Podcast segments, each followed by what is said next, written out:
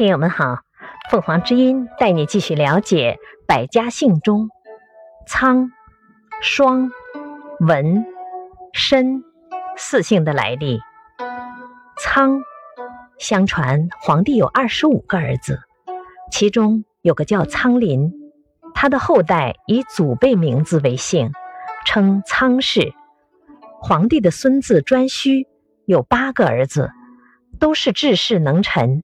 世称八楷，其中长子名仓叔，他的后代也以祖字为姓，形成仓姓一支。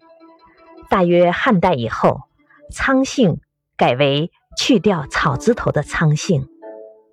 双，双姓与蒙姓同出一宗，是颛顼的后裔。